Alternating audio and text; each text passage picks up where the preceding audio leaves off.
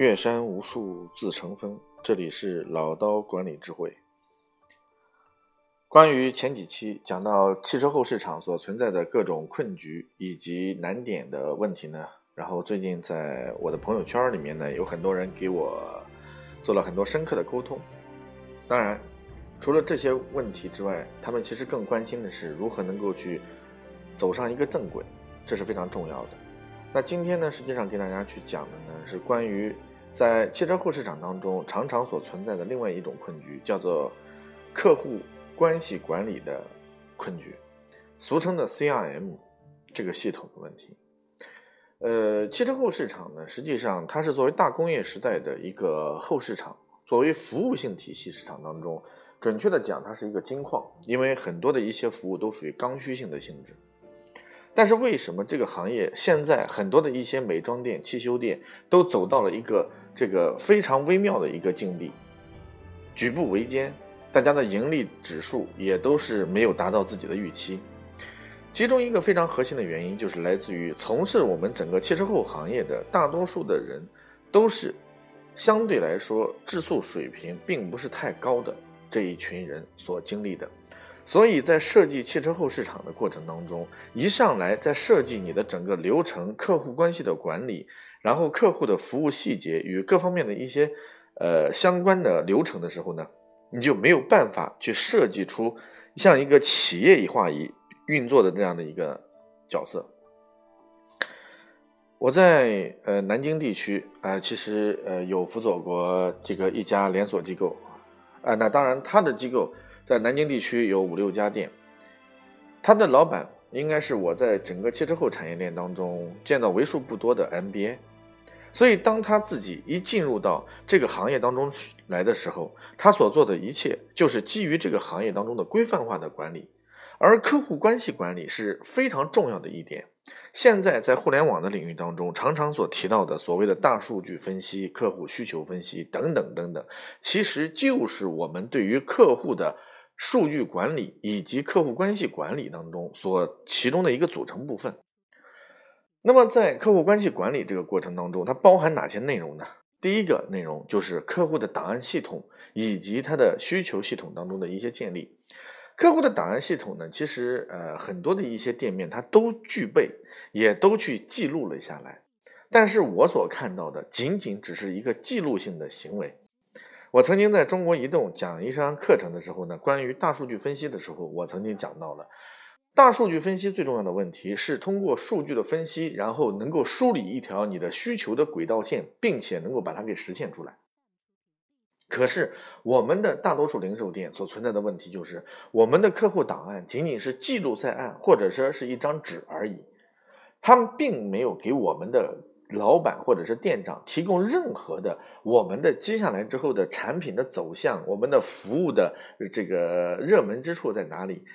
所以。它没有任何价值和意义，所以第一个就是我们的客户档案系统当中是不详细的，甚至是说它并没有去建立起让真正的客户感觉到我是上帝的这种概念。呃，我在这个其中一个客户那里啊，当时我去做一个演讲，我在演讲的时候呢，无意当中就是加入了他们的一个 APP，然后呢，在 APP 之后呢，然后我就忘了这件事情了。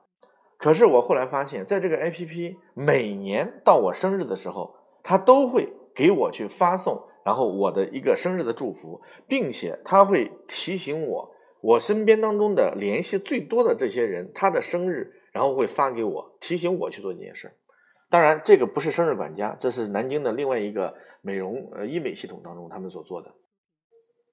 所以，第一个档案系统必须要建立起来，并且是全面的。这才能够对我们接下来分析我们的产品的特征、需求的分布，以及我们利润的主要来源点，还有客户的消费频次等等，这是非常重要的。如果没有这一点，那我们就无法能够建立起对客户的完全的掌控。第二个，在我们的客户关系的管理过程当中，我们的数据的分析以及定向的需求挖掘并没有达到。你比如说，那通常来说，一个车。啊，我们去常规去分析它的话，那么它一年它的基本需求一定是它的板盆需呃它的这个洗车需求，对吧？新车可能还会有贴膜的需求和镀膜的需求，但是对于老车来说的话，一般来说洗车是它的第一需求，所以它的消费频次就变得很重要。第二个，通常来说，老客户他对我们的店面比较熟，那么他的换油保养还有他的深度清洁系统当中，通常也会在这里面去采纳。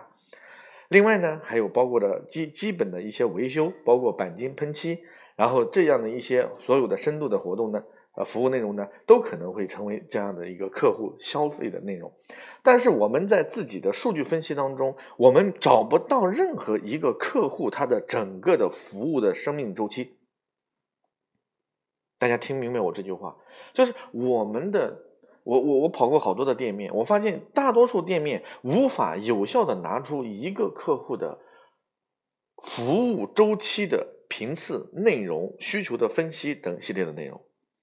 大家听明白这个概念，也就换句话来讲，当这一个老客户从新客户开始进入我店做第一次消费，然后从第一次消费一直到他最后离开，我们没有针对他这样一个周期做详细的分解和剖析，并且也没有针对他的所有的一些服务内容，然后填入他的所有反馈，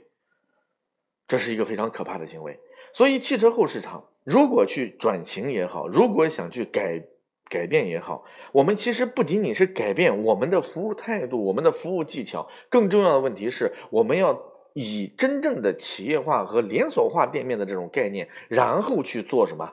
去做我们自己的店面，而不是只是做一个手工作坊，或者是一个两个人拎桶水就可以洗车的一个所谓的洗车店。那在这个问题当中，那为什么现在的车码头比较厉害？车码头的厉害之处就是在于。阿里利用了它的大数据分析，然后把所有有车的这一波人进行了有效的数据分析和需求分析之后，进行了一个导流，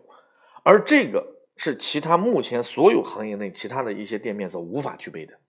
因为我们还在苦苦的去追求很多新客户的加入等方面的事情，而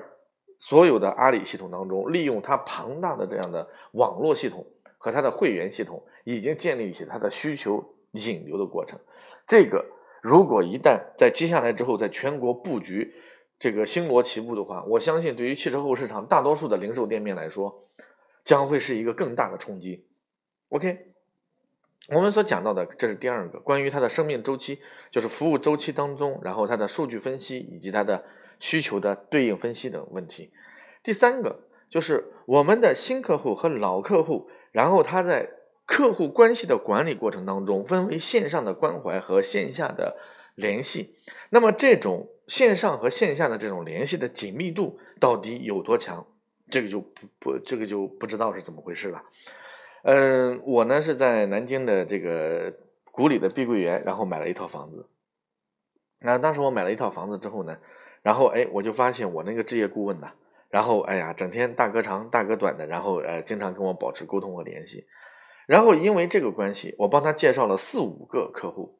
然后基本上都买了他的这样的房子。各位，这叫什么概念？这就代表着他已经抓住了我自己身上的需求的这种点，通过紧密的这种联系，让我成为他的一个影响力中心，并且帮他去推荐他的产品。